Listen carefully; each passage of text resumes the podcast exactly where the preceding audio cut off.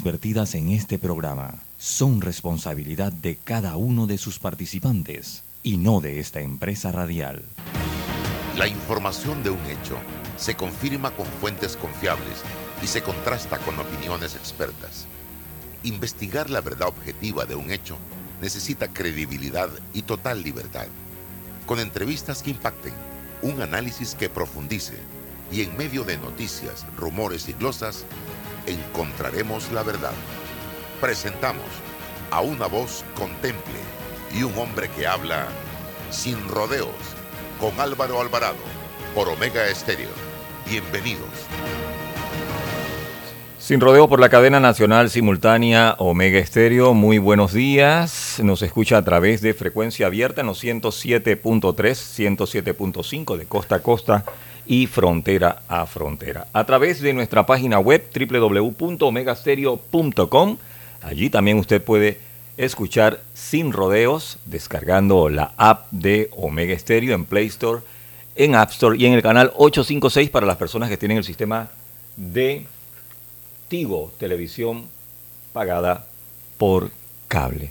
Una vez finaliza este programa, lo puede escuchar a manera de podcast en cualquiera de las plataformas iTunes, Spotify, Anchor FM y de igual manera se retransmite en todas las redes sociales de Álvaro Alvarado en YouTube. También se transmite en Facebook, retransmitido por el Facebook de Omega Estéreo. Vamos a un breve cambio comercial. En breve regresamos con el licenciado César Ruilova y David Sayet Torrijos. Tu vida, tu tiempo y tu comodidad son valiosos para nosotros en el Tribunal Electoral. Por eso hemos puesto a tu disposición en lugares seguros y cerca de ti los novedosos kioscos multiservicio, una solución tecnológica que te permite hacer trámites al instante de registro civil, cedulación y organización electoral. Tribunal Electoral, la patria la hacemos contigo.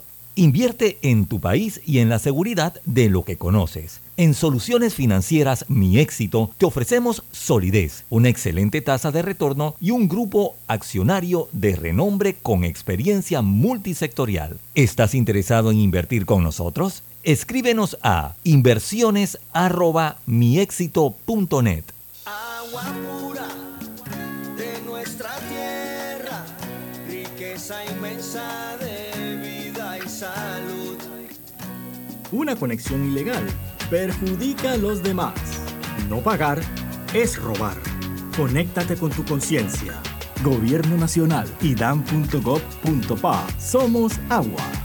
Trabajando cada día más para llegar a todo Panamá.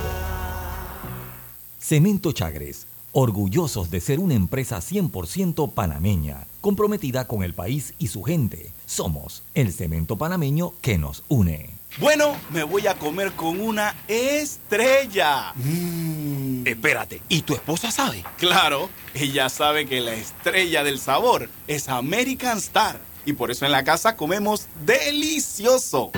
American Star, el tasajo, jamón, chorizos y embutidos más suaves, económicos y con el sabor que le gusta a todos. ¡Oh! ¿Me invitas a conocer esa estrella? Busca la estrella roja y azul American Star, la estrella de tu cocina. Dentro de Panama Ports existe un mundo que nadie conoce pero que hace posible que el país no pare de trabajar. Y son más de 2.500 empresas panameñas que prestan sus servicios dentro de las instalaciones de Balboa y Cristóbal. Hutchison Port, PPC. Déjate llevar por la frescura del pollo melo, panameño como tú. Déjate llevar por la frescura del pollo melo. Variedad y calidad. Melo. Frescura de altos estándares. la calidad es una promesa para llevar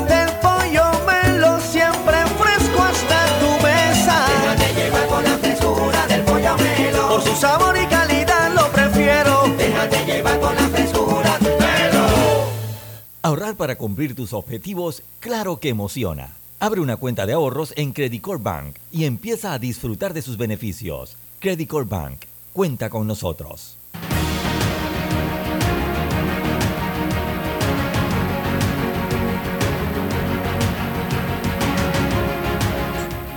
Buenos días amigos, amigas de este su programa Sin Rodeo por Omega Estéreo. Hoy, jueves 14 de julio del 2022, los acompaña su amigo César Ruilova. Hoy, don Álvaro Alvarado se mantiene en una diligencia personal, por lo que le impide participar con nosotros. Quizás se pueda sumar en el, en el curso del programa. También le damos la bienvenida a don David Sayet, como todos los jueves nos, nos, acompaña en estas reflexiones, en estas reflexiones diarias sobre el acontecer nacional, sobre la coyuntura política, social, económica, humana eh, que nos atañe y, por supuesto, el contexto en el que nos movemos como Estado, como una nación soberana, como país. Eh, David, hoy atravesamos eh, por, por, la, se mantiene la, la coyuntura de un de un paro, hay movilización social, organizaciones en el país apuntando a la solución de ciertas coyunturas que pasan por el alto costo del combustible, por el, la caristía de la canasta básica eh, familiar, por las reclamaciones de ajustar el precio de los medicamentos que impacta, por supuesto, a un sector, el sector más vulnerable de las capas sociales de nuestro país.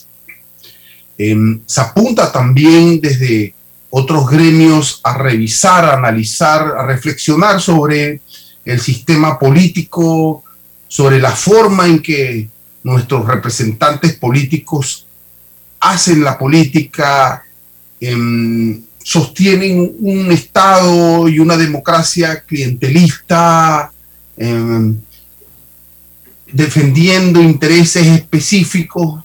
Y, y, bueno, se ha acumulado todo en este proceso, David, eh, y, ha generado pues que se, un estallido, un estallido social importante, creo que inédito, eh, salvo la coyuntura de 1987, 88, 89, en plena dictadura, liderada en este caso por los educadores, por asociaciones de educadores del país, han encontrado el cotejo y el acompañamiento de otros grupos sociales, mmm, trabajadores, obreros, enfermeras, eh, médicos, transportistas, agricultores, se están movilizando, digo yo, coordinadamente para eh, el llamado al Estado a continuar una mesa de diálogo.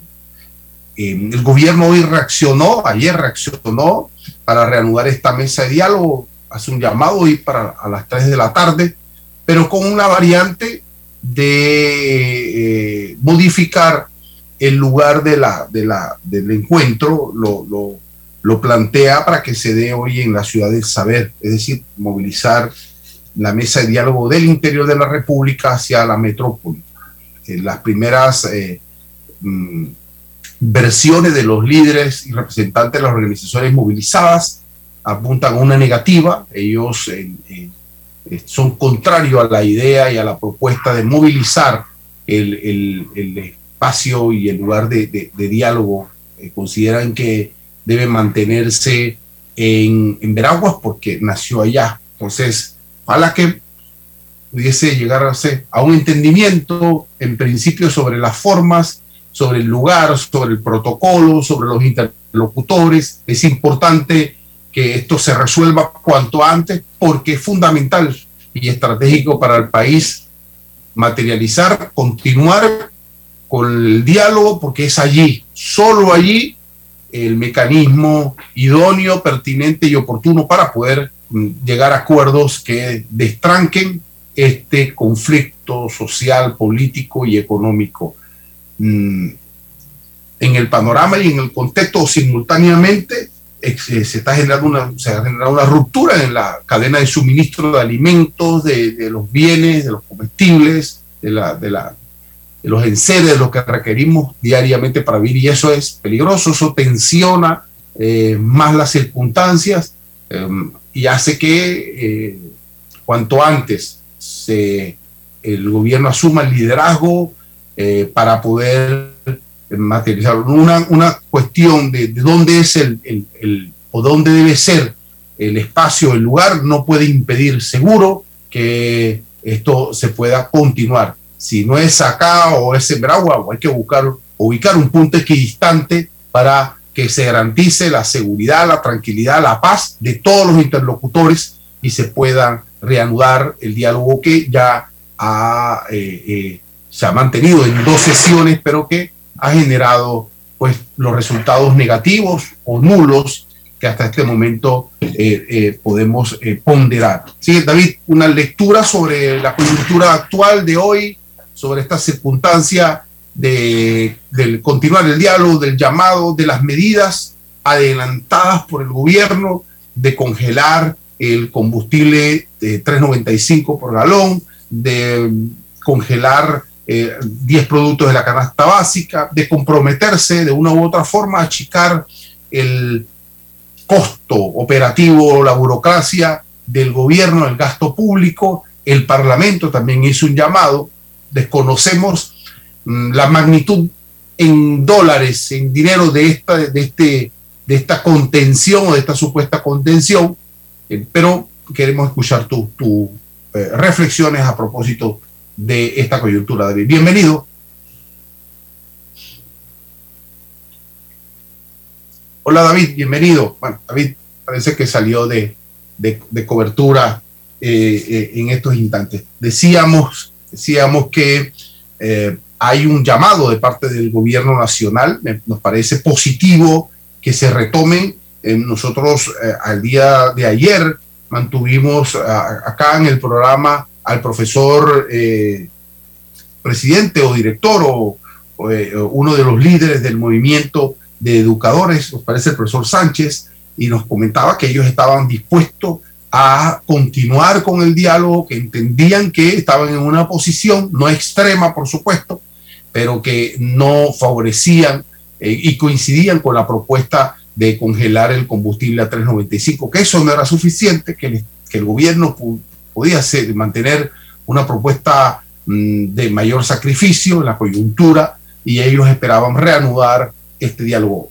Ayer el gobierno ha llamado a eso, a, reunirse con los interlocutores, con las organizaciones mm, representativas de los movimientos sociales, pero ya no en Veraguas, quizás por los antecedentes eh, mm, em, que se generaron allá respecto a un, problema de seguridad eh, que tuvo que ver con la ministra de Educación y los, los representantes del gobierno em, han, manifestado los, los, líderes eh, educadores que ningún educador estuvo involucrado eh, en, en ese escarceo, en esas circunstancias de violencia, de extremismo. Ellos no, no toleran, no avalan, no abanican estas formas de manifestación. Eso lo dejaron claro eh, y ahora se está buscando un mecanismo para poder reanudar. Hay un llamado mm, de, todos los panameños, panameñas, para reanudar cuanto antes este diálogo.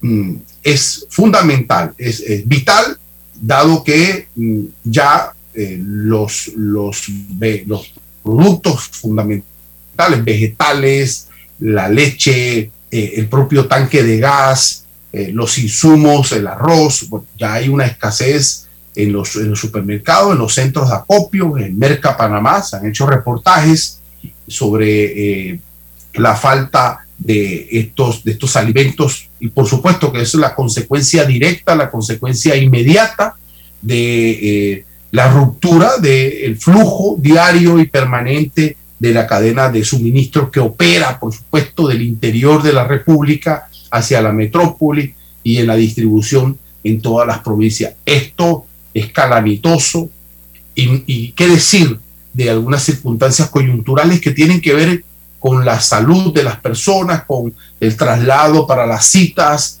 eh, todos los trabajos, cómo se está moviendo la, gente. Hay un asunto de seguridad que hay que, conversar, que, discutir. Hay mm, grupos, personas eh, de mal vivir que se aprovechan de estas coyunturas, se infiltran en las organizaciones, se ubican en lugares estratégicos para eh, generar caos, generar zozobra y acometer de los, los actos delictivos que no tienen, por supuesto, nada que ver con lo que aquí se discute. Estamos esperando liderazgos, hemos, hemos también pedido a, las organizaciones políticas que, participen. Hacemos un llamado a, los partidos políticos, a las organizaciones em, cívicas, civiles del país, los gremios, para que participen, para que den ideas proactivas, oportunas eh, en esta coyuntura. Se requiere del esfuerzo de todos los panameños organizados. ¿Por qué? Porque de esto continuar no solo se va a afectar a un grupo, a una clase, eh, a los empresarios, a los obreros, a los profesores, a la clase media, como país, como país perdemos. En el nuevo paradigma de la, de la revolución informática, todos estos eventos que ocurren eh, hoy, 14 de julio, tienen eh, visibilidad, tienen cobertura a nivel internacional personas que eh, hubiesen planificado eh, eh, venir a Panamá para un viaje de turismo, de trabajo, por supuesto que no van a, materializarlo, van a evitar en este, en este caos poder materializar esos proyectos que tienen que ver con Panamá. Entonces es importante el esfuerzo de todos, la participación proactiva, positiva de todas las organizaciones políticas. Esto es un asunto con ribetes económicos, pero de, fuerte eh, eh, connotación política y, el gobierno actual tiene que hacer un llamado a la oposición, reunirse simultáneamente con la oposición, generar condiciones para eh, reformular la forma de hacer las cosas, su comunicación política y las medidas concretas de solución a las contradicciones que hoy se le reclaman en democracia. David, eh, te damos la, bienvenida, te pedíamos una reflexión sobre la situación actual del, del, país, dado que el gobierno nacional hace un llamado hoy a las 3 de la tarde de, para reanudar el diálogo que se había suspendido en estos días. Bienvenido, David. Bueno, eh, muchas gracias, César. Eh, muy buenos días a todos quienes nos escuchan desde las distintas plataformas.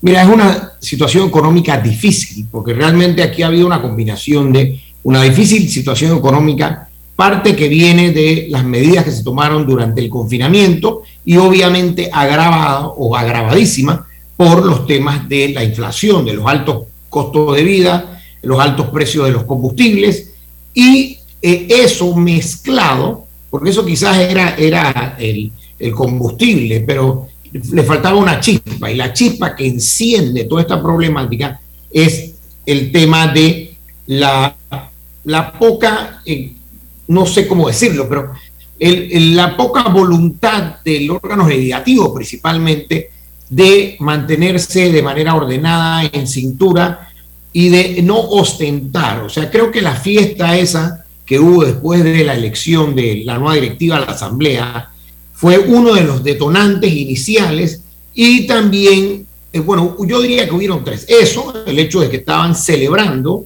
y que estaban tomando, tomando botellas de whisky que la mayoría de nosotros o no puede o no, no, no hace eso porque tenemos presupuestos y, o sea, yo jamás me tomaría una botella de whisky de 400 dólares.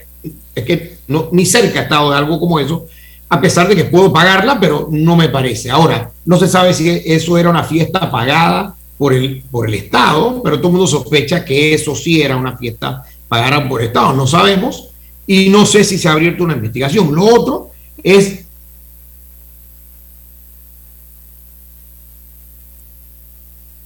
Eh, los otros puntos son la dan incentivos, no estoy diciendo si es bueno o malo, pero están incentivos millonarios a personas de altos recursos, a empresarios. Y de último, el tema de la rectora de la Universidad de Chiriquí, de UNACHI, que fue lo que al final, entre todas estas cosas, encendió la llama, como diciendo, que acá, no tienen recursos para ayudarnos a nosotros en, nuestro, en nuestra eh, situación difícil y eh, están haciendo todo esto con una desfachatez y sin ningún apelo a a sentirse mal por el prójimo, de que mientras todo el mundo está comiéndose un cable, literalmente, en la asamblea están de fiesta y de fiesta como si tuviéramos en la, mejor época, en la mejor bonanza de la historia de este país. David, y, pero ¿no te parece que eh, esos detonantes em, tienen que ver con eh, sostener eh, desde el pueblo una, una especie de, de, memoria para que en el 2024 entonces, el momento de las elecciones, uno vaya decidiendo, pero nos vamos olvidando de estas cosas y cuando llega el momento fundamental eh, para poder revertir todo esto, entonces no hacemos lo propio, ¿no? Eh, eh, si son acciones privadas, no delictivas, quizás con un sesgo moral o de inmoralidad, entonces, pero políticamente en el 2024 encontramos un pueblo religiéndolos, avalándolos, abanicándolos, acompañándolos. ¿Cómo, cómo vamos a, cómo, cómo debe ocurrir esto, David?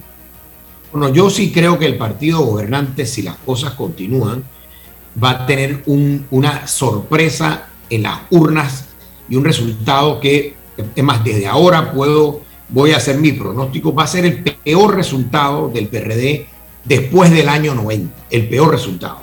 No, no sé si va a llegar a los, a los niveles del año 89, que, que no estamos claros realmente cómo fue, pero seguro va a ser el peor resultado en las elecciones del año 90 que se van a reelegir algunos diputados. Bueno, creo que no todos, pero una cantidad importante sí, porque ellos tienen controlados a 5 mil, 10 mil votantes, a veces 15 mil, pero hasta con eh, 7 mil votantes, 6 mil votantes salen, que son sus clientes, la gente que ya nombraron, la gente que está en la asamblea en la planilla y los que están viviendo de todas las dádivas que les dan, que la gran mayoría se pagan con recursos del Estado. Creo que en la, última semana también salió un escándalo, nuevamente en la Asamblea, no era del partido gobernante, era de diputados de otros partidos, de una, titulación de lotes para, esa, para ese diputado y para personas allegadas al diputado, hectáreas de lotes gratis que sabemos que no tienen esos valores. Y yo creo que este es uno de los terrenos que han encontrado. Te aseguro que en cada provincia hay ejemplos similares con diputados eh, que no son los mismos, pero con ejemplos muy similares. Así que creo que hay, hay una situación de que en la ciudadanía no, yo, yo pienso que va a venir una ola fuerte en contra de los partidos políticos tradicionales. El que más va a sufrir, eh, creo yo, va a ser el, partido gobernante, como siempre pasa, y este va a ser un resultado muy duro en contra de los partidos y en contra del partido gobernante en, en el 2024. A menos que algo cambie, pero no, no lo estoy viendo.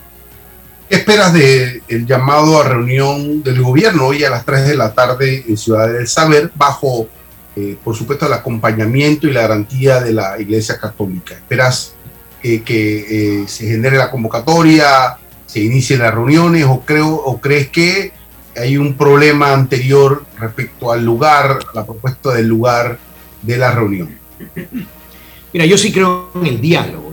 Eh, hablando se entiende la gente Espero que este diálogo no sea para ver cómo nos... Porque, eh, César, no, nos engañemos, el 90% de los diálogos en Panamá han acabado a ver cómo nos repartimos el pastel de los recursos que están disponibles. Eso no puede ser.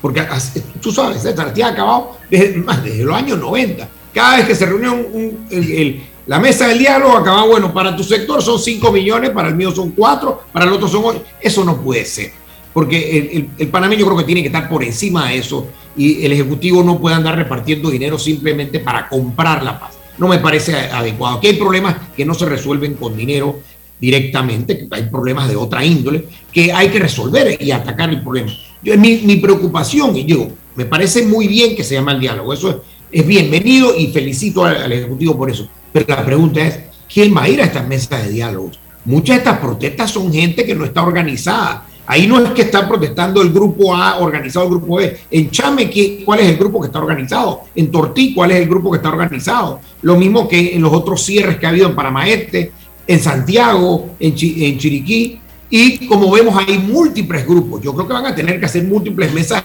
de diálogo, porque ya dijeron los santiagueños que la, que la mesa del diálogo tiene que ser allá en Santiago. Lo mismo van a decir los chiricanos. Y no son grupos organizados y la pregunta es qué pasa con los particulares, que muchos de ellos estaban en las protestas, ellos no están organizados, los, conductores de vehículos, por ejemplo, particulares, ellos no están organizados y no sé cómo van a hacer para, para la entrada de ese diálogo. Eh, em, yo lo veo muy complejo porque eh, ya esto no, esto no es una protesta que nace de gremios específicos. A los gremios se fueron introduciendo, sí, pero los gremios no fueron los que gestaron estas protestas. Así que veo un poco complejo la conformación del diálogo, un poco injusto también, porque van a invitar a los gremios y van a dejar por fuera a los que organizaron esto. Y no sé cómo, cómo se va a resolver ese tema. Existe una matriz respecto a los objetivos o las reclamaciones que tienen que ver con el, congelar el, precio de la gasolina, tiene que ver con eh, eh, bajar los precios de, la canasta básica familiar, el tema de los medicamentos, hoy se suma la necesidad de achicar el tamaño del Estado, los costos operativos. Quizás hay cuatro o cinco propuestas o reclamaciones que concentran a, los movimientos sociales liderados por los educadores en, en, Veragua y en las provincias. Eh, también no sé si, si, te parece, David, que el gobierno ha, reconocido ese liderazgo en, los educadores, porque ha comparecido en dos ocasiones con delegados a, Veraguas. Así que creo que a partir de allí, de ese antecedente, entonces pudiésemos articular la vocería y los interlocutores de parte de los movimientos sociales, ¿no? En función de, que concentren los objetivos y las reclamaciones, eh, entendiendo, repito, que, son los, los maestros o los educadores los que lideran el movimiento. Por, ahí creo que, que, vienen las cosas, pero eh, en esencia, la postura de, los movimientos sociales, congelar el galón en 3 dólares, esto económicamente es viable, David, desde, desde un economista, desde la visión de un economista, em, o la postura del gobierno, puedo hasta 3.95. Que, quisiéramos una reflexión técnica sobre, sobre esto, eh, esto, estos extremos y, el, y, el, y el sacrificio económico, cómo, de dónde sale, cómo se resuelve económicamente. O sea, ¿de dónde va a salir la plata? Cuánto es el sacrificio, eh, cómo funciona esto en el tiempo y en el espacio. Obviamente creo que eh, por alguna razón a mucha gente eh, no se les ha explicado que el Estado no tiene recursos, el gobierno no tiene recursos, los recursos los tenemos los contribuyentes. Todo lo que el Estado nos va a dar es porque nos lo va a quitar. No hay forma que el Estado otorgue un subsidio de 200 millones de dólares.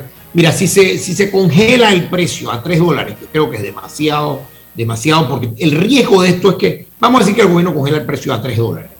Y Dios no quiera, César, que el precio se trepe a 6, 7, 8 dólares. Eso quebraría totalmente el Estado. O sea, no habría forma de que habría que despedir eh, probablemente decenas de miles de personas, había que paralizar toda la, obra pública, habría que detener la línea 3 del metro, o sea, esto podría causar un colapso de la economía nacional.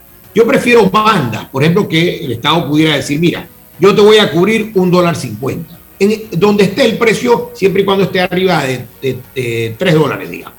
Y ya el resto, dependiendo, si sube, eh, se cubre 1.50 y si baja, bueno, entonces Quizás no tiene que cubrir tanto, pero ya el precio bajó. La buena noticia es que hoy, eh, no he visto el anuncio final, pero sería bueno tenerlo. Hoy va a bajar el precio del combustible, hoy se anuncia y mañana la gente podrá cargar, todavía la gente no tiene aplicación, pero el, al, mes se venden 60 millones de galones de diésel y gasolina, 60 millones. Si tú le pones 2 millones, son 120 millones de dólares al mes y lo multiplicas por, eh, por 10 meses, digamos que no dura 12 meses, sino 10 meses está hablando de 1.200 millones de dólares.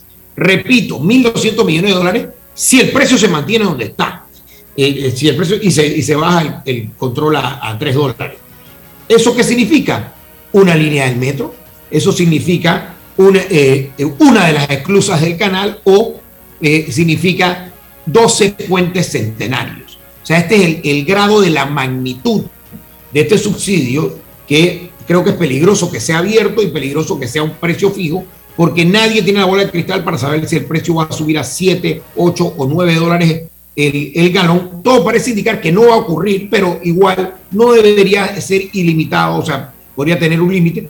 Yo creo que el gobierno pudiera bajar un poco más, le va a costar mucho más, va a tener que hacer mucho más recorte, cosa que es bueno, pero eh, yo creo que 3 dólares es insostenible y lo que van a hacer es que nos van a aumentar los impuestos y yo creo que este país no aguanta un aumento de impuestos más o van a aumentar la deuda y la deuda, para mí César, la deuda es inmoral porque la van a pagar nuestros hijos, nuestros nietos y personas que no han nacido y, personas que no pueden hablar y no pueden salir a la calle a protestar.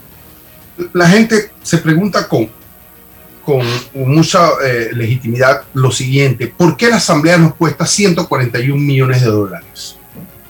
¿Por qué tenemos que sostener el aparataje político y eh, subvencionar a los partidos luego de los procesos electorales y a, uno entregarle un cheque de 15 millones, al otro 20, dependiendo de sus ejecutorias electorales. Es decir, sostener antes, durante y después a los partidos políticos porque la pseudodemocracia esta pues no, nos mantiene vital.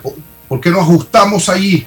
¿Ya? En, el sistema político, ajustarlo. Y, vamos ajustando la, burocracia, los costos superfluos, las cosas que nos hemos acostumbrado a hacer y que nos cuestan dinero.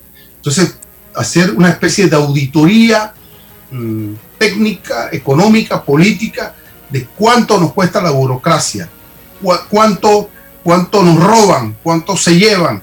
Entonces, sí, eh, estoy de acuerdo contigo en el planteo económico, pero, pero ¿y qué hacemos con la burocracia? Sostener eh, un Estado paquidérmico, ineficiente, clientelista, y allí, y allí cómo le, metemos. Yo estoy de acuerdo, tú dices, pero si se nos sube esto, llegamos a mil millones de dólares, pero, pero hoy la burocracia nos cuesta eso y más, y no resuelve los problemas más fundamentales y básicos del país. Hay un pueblo que hoy con su conocimiento, eh, está midiendo el pulso de lo que está ocurriendo y le reclama al gobierno o a cualquier gobierno, le va a reclamar que se tiene que resolver las contradicciones de la democracia porque nos cuesta la democracia, cuesta sostener la burocracia y eso precisamente le cuesta al propio pueblo, mantener a diputados, mantener, eh, eh, bueno, todo eso, todo eso que ya se ha discutido y se ha denunciado ¿no? Eh, bueno, alguien escribía hoy, eh, no necesitan ni desayunar porque tienen el almuerzo seguro allá. ¿A quién le, a quién le, le pagan almuerzo en sus trabajos, David? Eh, que no en el Parlamento. ¿Por qué? La razón es porque páguese su almuerzo.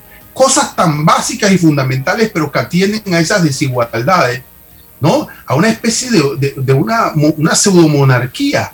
Y hoy estamos a un aniversario más de, la, Revolución Francesa, del rompimiento con el, con el viejo régimen, 14 de julio. Eh, eh. Entonces, el rompimiento del viejo régimen. Eh, pues, hay muchas lecturas de lo que ocurrió en esa coyuntura, pero, pero fue la, aristocracia que le reclamaba al rey, a la monarquía, la reivindicación de sus intereses. Y en esa dinámica bueno, se incorporó, eh, eh, se incorporaron los jacobinos, el pueblo, eh, quedaron en debate las ideas del momento, las ideas de Rousseau, la idea de Sieyes, la idea de Robespierre, es decir, la soberanía popular. Y nace entonces la impronta de la Revolución Francesa, que tiene muchas lecturas. Hoy, hoy estamos atendiendo y apuntando a vencer estructuras del viejo régimen, del viejo régimen pseudodemocrático que sostiene una clase política acostumbrada a, los privilegios, no a los sacrificios. No, ha entendido el concepto moral de la representación política. Entonces, hoy, más que nunca requerimos ese llamado de autorregulación. Yo digo que el derecho, la ley puede ayudar, las instituciones pueden ayudar, pero se requiere desde la cultura, de la ética del propio individuo que pretende organizar, representarnos en el panorama democrático esa autorregulación. ¿Por qué le tenemos que costear los alimentos a los diputados? Una pregunta tan simple, tan sencilla, tan retórica, pero importante para que no sigan subsistiendo estos detonantes al que tú haces mención, David. Entonces, es, yo digo que no solo la coyuntura requiere avanzar en la resolución de los problemas coyunturales, mirar el asunto del combustible, mirar el asunto de los alimentos, mirar el asunto de los medicamentos, también estas mesas tienen que sostener y mantener un diálogo para resolver, para lidiar y para gestionar el asunto de la crisis de representatividad en la llamada de democracia liberal. No sé qué mirada tienes al respecto. Bueno, yo sí pienso que hay que hacer un recorte fuerte y cruento en la Asamblea. Yo recortaría mínimo 30% y si podemos irnos a 40% o devolverle a la Asamblea los gastos como estaban en el año 2017, 2018, porque ha crecido no solamente la planilla, sino como tú mencionaste, ha, crecido a nivel de gasto y la, la situación financiera, económica, fiscal del país no da para estas francachelas. O sea, ese es lo que ha habido, y creo que eso fue parte del detonante, ha habido como un, un total de, eh, una total desvinculación de los funcionarios electos de la realidad económica y financiera que está viviendo el país, que está viviendo todo el mundo. No hay nadie que no se haya sacrificado en este país, que prácticamente no hay nadie que no, que no esté golpeado. Yo conozco muy poca gente en la pandemia los supermercados, por ejemplo, estuvieron abiertos, pero hoy en día muchos supermercados están un poco golpeados porque hay 400 mil personas sin ingresos, ya sea desempleados o que se salieron de la fuerza laboral o que están en la informalidad. Y hay cerca de 800 mil personas que han visto sus ingresos reducidos producto de toda la situación económica. Entonces, el, el hecho de que, no hemos, que el Estado no ha estado en sintonía con estos problemas y que en, medio de esto aumentó el presupuesto general del Estado a más de 25 mil millones de dólares. 25 eh, mil millones de dólares equivale a entre 20 mil y 23 mil dólares por familia que se está gastando el gobierno este año. Y yo te aseguro que la mayoría de la gente ni siquiera ve eh, mil o dos mil dólares esos 23 mil. Ve muy poco de eso. Los servicios son malos y el, lo que sí sabemos es que una buena parte de estos incrementos de gastos ha sido en planilla y no en la planilla del servicio, César, en la planilla administrativa, en la planilla de personas que tenemos dudas si están trabajando. Eh, vemos, por ejemplo, organizaciones como el MIDA o como las organizaciones eh, que tienen que, por ejemplo, el Ministerio de Educación, donde se ha incrementado el personal administrativo de manera importante donde hay más, por ejemplo, el, MIDA tiene más personal administrativo que técnico, cuando el MIDA es un, es un ministerio que debería ser 80, 90% técnico, porque el trabajo de ellos es, en el campo, es técnico, ¿no? El MIDA tiene, y esto viene de hace tiempo, esto no es esta administración nada más, el MIDA tiene más personal administrativo que personal técnico. Y eso pasa en una cantidad importante de instituciones y el problema ha sido también el incremento de la planilla. Me alegra que hayan anunciado esta reducción del 10% de la planilla. Lo que no estoy seguro es cómo se va a lograr. Es probable que lo hagan eh, despidiendo a los que son de otro partido, porque ya de eso sabemos, yo tengo experiencia en eso. O sea, es seguro que los, que, los miembros del partido Hernández probablemente, eh, no sé, pero yo preferiría eh, ver ese plan en más detalle, pero creo que no va a ser suficiente, César ¿Por qué no se presenta de inmediato un proyecto de ley recortando el presupuesto de la Asamblea, eliminando todo gasto de combustible de ministros, viceministros y directores?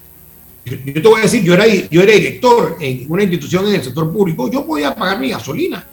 Y en esta situación todo el mundo tiene que dar un sacrificio. Además, no es, la mayoría de los ministros, viceministros y directores no es que viven en en, muy lejos y tienen que transportarse 30 kilómetros. No, muchos viven relativamente cercanos a su oficina y bien pueden sufragar el, el gasto. Los gastos de celulares, yo los congelaría por seis meses. La gente que hable por su celular, para eso está WhatsApp, en ya nadie ni siquiera llama. Entonces hay una serie de medidas que se pueden. Los gastos de viajes yo lo hubiera cancelado en un 100%, César. 100% cancelar los viajes y solamente permitir aquellos que sean excepcionalmente necesarios. ¿Cuánto nos cuestan los alquileres de las instituciones eh, del Estado? Eh, eh, ¿Cuánto nos cuesta? ¿Por qué no existió una, una medida, una decisión para, para la ciudad del saber? Ya, una ciudad gubernamental. Mira, en materia de, de, de, las, de los tribunales, de las fiscalías, están disgregadas a lo largo de la metrópoli, ¿no? ¿Por qué no mm, acopiar la, la, idea del proyecto de una ciudad judicial. Entiendo que hay una donación de un terreno. Bueno, todas estas cosas requieren de una hoja de ruta, David, pero, pero con técnicos, con gente que maneje los números, que mantenga la decisión eh, e ir una, en una especie de reingeniería sobre la burocracia del Estado. Se, requiere, y, y, lo dijiste bien, porque el criterio es la prestación del servicio público. Al final, todo esfuerzo se tiene que traducir o se debe traducir en la óptima o eficiente prestación del servicio público. La pregunta es, ¿estamos o se está prestando un servicio público eficiente a la población en materia de educación, en materia de salud, en materia de los trámites burocráticos con el Estado? Eh, no, la conclusión es que no. ¿Y qué estándar mantenemos? Entonces, ¿qué hacer? Bueno, eh, tú, tú mismo lo dices, apostamos a crecer en materia administrativa y, la, y quién, el operativo o el operador, ¿dónde está? Ah, y si operas y no eres de este gobierno, entonces, eh, bueno, el sacrificio es este, no, tú tienes que salir porque tenemos que mantener la clientela y los réditos políticos. Entonces, ¿dónde está la regulación? ¿Dónde está la institucionalidad y cómo la construimos para no solo achicar el Estado, el tamaño del Estado, sino hacerlo más eficiente? Ese es el reto.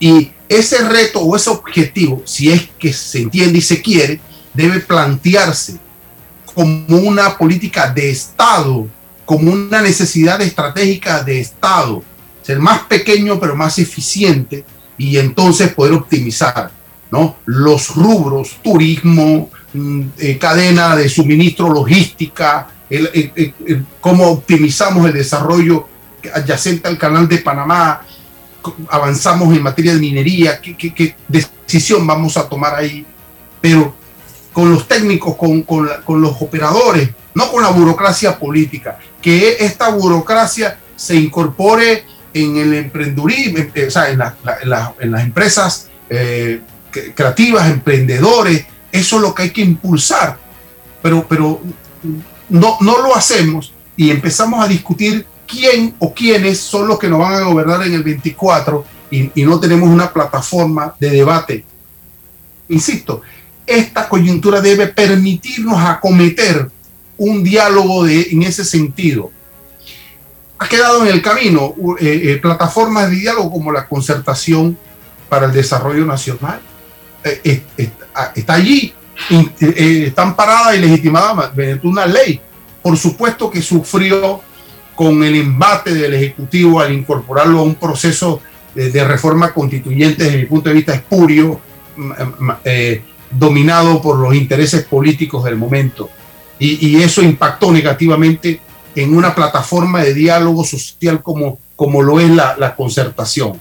Hay que, hay que darle, entregarle o devolverle la concertación nacional el sitial, porque concentra ahí organizaciones sociales de, eh, importantes. Pero hay que sacar la mano de la política para poder generar legitimidad, condiciones en ese sentido.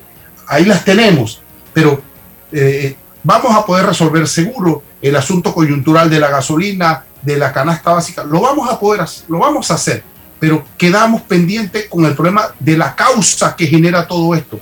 La causa, un Estado que en los 90, David, bueno, se achicó en el programa general de privatización, eh, eh, una especie de Estado supervisor, eh, tercerizar los servicios públicos con algún grado de regulación. Gobierno de Endara y de Ernesto Pérez Valladares. Una concepción de política de un Estado supervisor. Pero retornamos, retornamos a ese Estado protector, ese Estado que subsidia, ese Estado que acompaña ¿no? con programas para el subsidio, pero que, que, no simultáneamente no ha procurado hacer participar al hombre en su creatividad, en su desarrollo integral. Y, y, estamos en el atolladero económico por la coyuntura. Es insostenible. Estoy de acuerdo contigo económicamente. Para cualquier empresa, aunque se llame Estado, mantener un parámetro en este sitio. Y, y, más aún cuando es, eh, eh, cuando se ha, se ha eh, engordado, decimos nosotros eh, vulgarmente, cuando es un estado obeso, cuando, cuando no es activo, cuando por cada vez aumenta más porque requiere réditos y clientelismo político. No va a poder hacerle frente a la coyuntura nacional. Pero, pero sí requerimos comprender esto, mantenerlo y discutirlo hoy, mm, el otro año, en el proceso político, en la burocracia del Estado, la eficiencia de la prestación de los servicios públicos. Sí, en efecto, estás tocando varios puntos de suma importancia. El Estado iba en una dirección y se decidió ahora reversar e ir otra, en otra dirección. Ahora el Estado es prestador de servicios. El Estado presta, presta servicios de transporte cuando recordemos que mi bus era una empresa privada que tiene sus ventajas porque cuando tiene una empresa privada el Estado le puede exigir que cumpla con las rutas, que cumpla con las metas o le quitas la concesión. Ahora, ¿qué van a hacer con mi bus ahora que es del gobierno? Le van a quitar la concesión. O sea, no pueden. Entonces, obviamente, eh, eso ha ocurrido, el Estado todavía mantiene una cantidad de empresas públicas que no tienen sentido, las maneja en pérdida y que no tiene sentido que las manejen. Una de ellas son los bingos nacionales. ¿Qué hace el gobierno panameño administrando bingos nacionales? Y te puedo asegurar, César, que eso es el bastión político de alguien y ha nombrado a no sé cuántas personas. Entonces, los, bingos deberían darse en concesión, abres una licitación y que se lo lleve cualquiera de las empresas que está ejerciendo ya o que quiera ejercer ese rubro. Una empresa seria, se le cobran sus impuestos, se le ponen las tasas especiales que son altos en el tema de suerte, suerte y azar y el gobierno sale de eso. También nos gastamos más de mil millones de dólares en comprar los corredores. Pero hoy ahora no tenemos plata. ¿Qué hicimos sacando dinero que no tenemos para comprar unos corredores que ya estaban construidos y que los manejaba muy bien la empresa privada? Lo manejaba mejor que la actual empresa nacional de autopistas. O sea, eso debería estar en estos momentos. Eh, por ejemplo, tú sabes la cantidad de terrenos que tiene el Estado muertos totalmente generando pérdidas anuales multimillonarias en el área, en el área revertida. Son multimillonarias porque el costo de oportunidad, esos terrenos habiéndose licitado u otorgando a, a los interesados para invertir. Por ejemplo, hay un proyecto listo de todo un centro logístico, un centro similar a Panamá Pacífico, con puertos y todos al lado de Farfán, toda esa área tiene mucho potencial, inclusive para desarrollo inmobiliario, etcétera. Y ese proyecto está eh, archivado, ya el, estudio está listo para hacer una licitación, pero eso está durmiendo el sueño eterno. Ese, ahí solamente el Estado panameño puede recibir más de eh, 2 mil millones de dólares, lo que está valorado ese proyecto, y el Estado podría recibir una cantidad importante de recursos si da eso en concesión. Así que César, déjame, déjame hacer una pausa, pero porque tengo, tengo un poco ronquero, voy a tomar agua, pero sí, eh, ves, es una situación compleja. que, que, generar riqueza eh, hemos demostrado, vamos, de hecho, aunque el presupuesto es una proyección ¿no? de, de, de entradas, ingresos y de una proyección, el presupuesto general del Estado, pero hemos, entendido que estamos creciendo, estamos subiendo en, esa proyección. Generamos riqueza, somos capaces de generar riqueza. Hay, hay empresas que generan riqueza, el Canal de Panamá, ahora se incorpora la minería y, aunque hay un debate eh, eh, todavía pendiente sobre, sobre la gestión minera y todo aquello, y, en la cadena logística de una u otra forma genera ¿no? Eh, los puertos y tal. Optimizando, podemos, somos capaces de ir generando riqueza, pero hay una constante, la constante de esa distribución o, la constante de no lidiar eficientemente con un problema de la desigualdad social, que es la que impacta o está impactando o ha impactado históricamente en, en las gestiones. Y cuando hablo de desigualdad social, no me pongo aquí en la, demagogia de una lucha de clases, ni mucho menos, para nada. Eso no tiene nada que ver. El, tema de la desigualdad social son el, problema de las oportunidades, la oportunidad de, de, educar a nuestros niños, a nuestros jóvenes de forma decente, que eso no genere un sacrificio de que tenga que caminar sin zapatos dos o tres horas para llegar al centro de educación. De esa desigualdad hablo, de que tienen que llegar sin, sin comer. De esa desigualdad, de, retornar a la casa y, no tener cobertura de internet como lo tiene el, resto, de, de, encontrar a su papá o a su mamá sin trabajo, de sacrificar tiempo de ocio de un niño, de un joven, porque, porque tiene que enfrentarse a esos problemas materiales de la vida anticipadamente. De, esa desigualdad no logramos vencer. Y entonces depende de quién, de qué, de, que, de, que, de que vayamos de tumbo en tumbo cada cinco años con alguna bandera o una esperanza de decir que este hombre o esta mujer o este grupo sí va a poder revertir con el discurso o con la demagogia ese problema histórico que nos arrastra, que, nos consume, que nos, que nos sensibiliza. ¿Cómo hacerlo? No ha funcionado el discurso, no ha funcionado el proyecto, de ninguno. Y seguimos generando riqueza.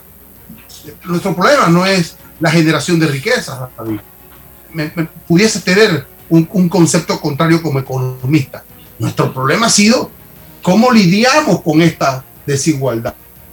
En el medio de esto, una clase política retardataria, corrupta, acostumbrada a pleitesías, a privilegios, porque ese manto de poder los hace pensar que no están en una república, sino en una monarquía en la coyuntura del gobierno que ostentan cada cinco años.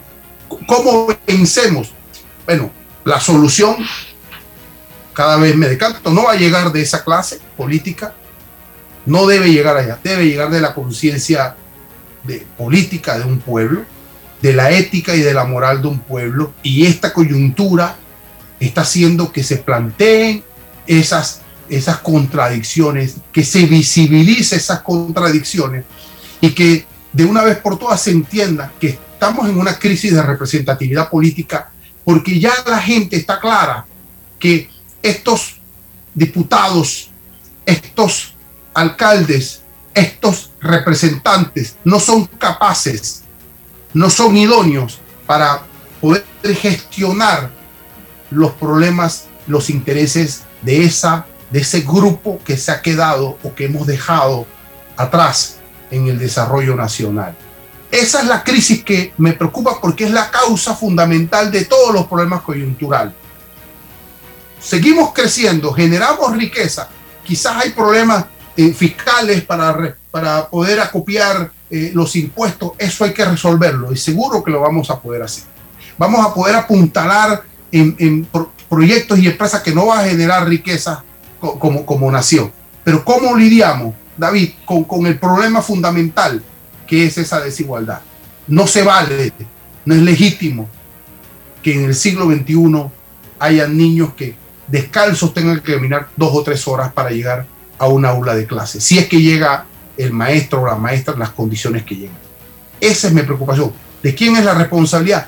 Del arrastre de un proceso histórico, de la falta de visión y misión de esa clase política enquistada, mimetizada en el poder y que engaña, que sojuzga a la población mediante el negocio clientelista, ese lote por voto, voto por lote, y de, esa, de, esa, de ese matrimonio espurio, entonces hay cómplices, ¿no? Los eh, representantes, las autoridades centralizadas que se prestan para este juego maligno de someter a un pueblo y hacer que se venza su libertad política, hacer forzarlo a votar por ese candidato que lo que le regala es la cicuta, no le regala la libertad.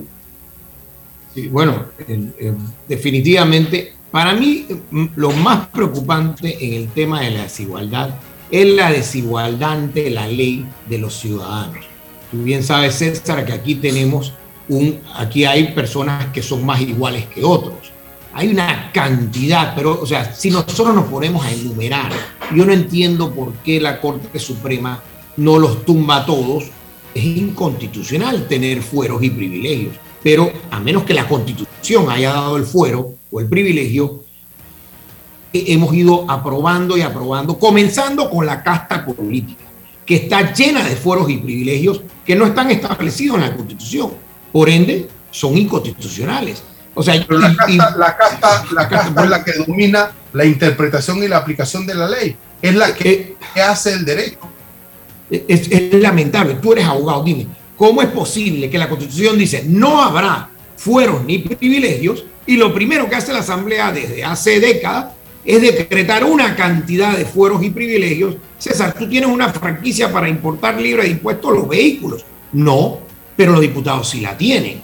Y así nos podemos ir porque, eh, mira, nos tomaría dos horas de programa si yo, si yo te fuera a enumerar todos los fueros y privilegios que tiene la casta política y que la gente se está quedando en la calle por ende. ¿Y por qué no, parte de, de, esto está ocurriendo? Claro, Perdón. ¿Y por qué no aprovechamos? Claro, ¿por qué no aprovechamos esta coyuntura para, para eso, para mantener una mesa? O sea, bien, un punto número uno, la mesa de negociación. Vamos a ver el asunto del combustible. ¿Cuál es lo viable, lo, lo posible, ¿no? Lo viable, lo posible, lo eficaz. Bueno, aquí está, 3 dólares, 3.95. Vamos a buscar un punto en esa corrida. Esto es lo posible en este momento, ¿ya? Eso es fundamental. Bueno, vamos a ver el asunto de la canasta básica discutíamos ayer, has, congelado la canasta básica y el que sufre es el productor que, está, eh, que genera esos alimentos. Entonces, eh, pero, pero no se trata de eso, de seguir golpeando al débil en la cadena. Entonces, ¿y qué hacemos con la, con la, con, en materia de distribución y comercialización? Es allí, es allí. Entonces, si es el caso, ah, bueno, medicamentos, bueno, perfecto, estos son los temas. Ahora, vamos a revisar la burocracia, vamos a revisar los fueros y privilegios. Vamos a sentarnos con los técnicos. Esto es un diálogo de largo alcance, ¿ya? Y entonces vamos a generar los compromisos. Aquí están localizados y aquí son estos. Entonces, esto, esto es lo que hay que eliminar. Y exigimos y un pueblo se va a movilizar en función de eso. Aquí no vivimos una democracia, una pseudomonarquía. Se acostumbraron a vivir como reyes.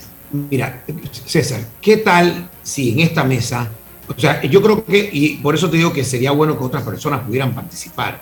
Pero antes de yo pedir, yo de una vez le ofrecería al gobierno por dónde puede financiar esto. Por ejemplo, yo sé que no lo van a hacer, pero bueno, ¿qué tal si se recorta, por mí, que se recorte en un 100% los subsidios a los partidos políticos? 100%.